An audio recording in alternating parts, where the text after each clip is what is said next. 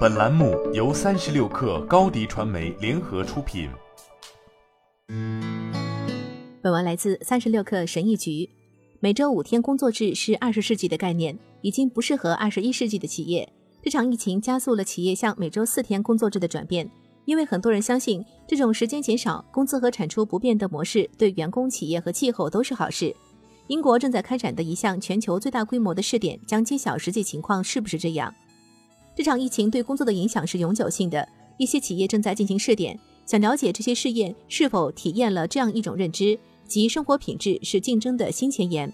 伦敦的通勤者研究人员将分析员工对多休息一天的反应。研究领域包括压力、倦怠、工作及生活满意度、健康、睡眠、能源使用以及旅行等。从本周一开始，英国的七十家公司共三千三百多名员工每周只需工作四天，而且工资照旧。这是这种新型工作模式在全球范围内开展的规模最大的试验。这项试验的基础是一百比八十比一百模型。也就是工作时间为原来的百分之八十，工资为原来的百分百，但员工需保证工作效率仍为原先的百分之百。非营利组织的首席执行官乔·奥康纳表示：“英国站在每周四天工作制的风头浪尖。随着我们逐步摆脱疫情，越来越多的公司开始意识到，竞争的新前沿是生活品质，而聚焦产出、提高效率、减少工作时间的工作方式将赋予他们竞争优势。教育、职场咨询、住房建设、护肤、建筑与施工招聘服务。”食品与饮料以及数字营销等行业的公司也有参与试点。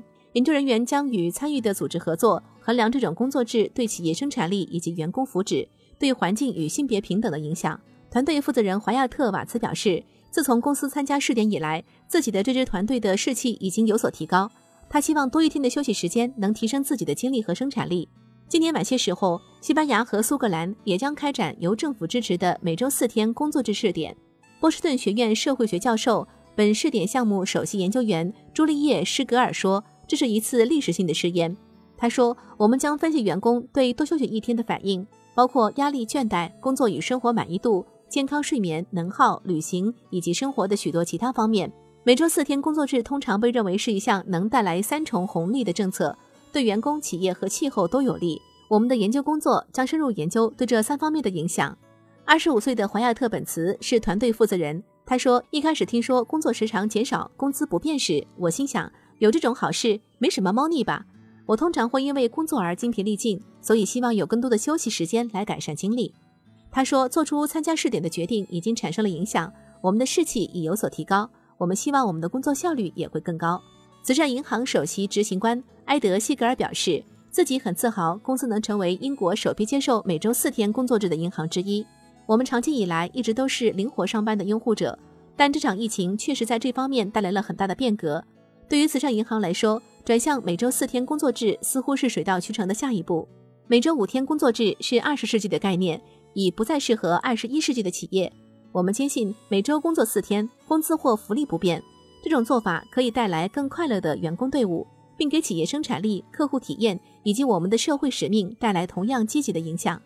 好了。本期节目就是这样，下期节目我们不见不散。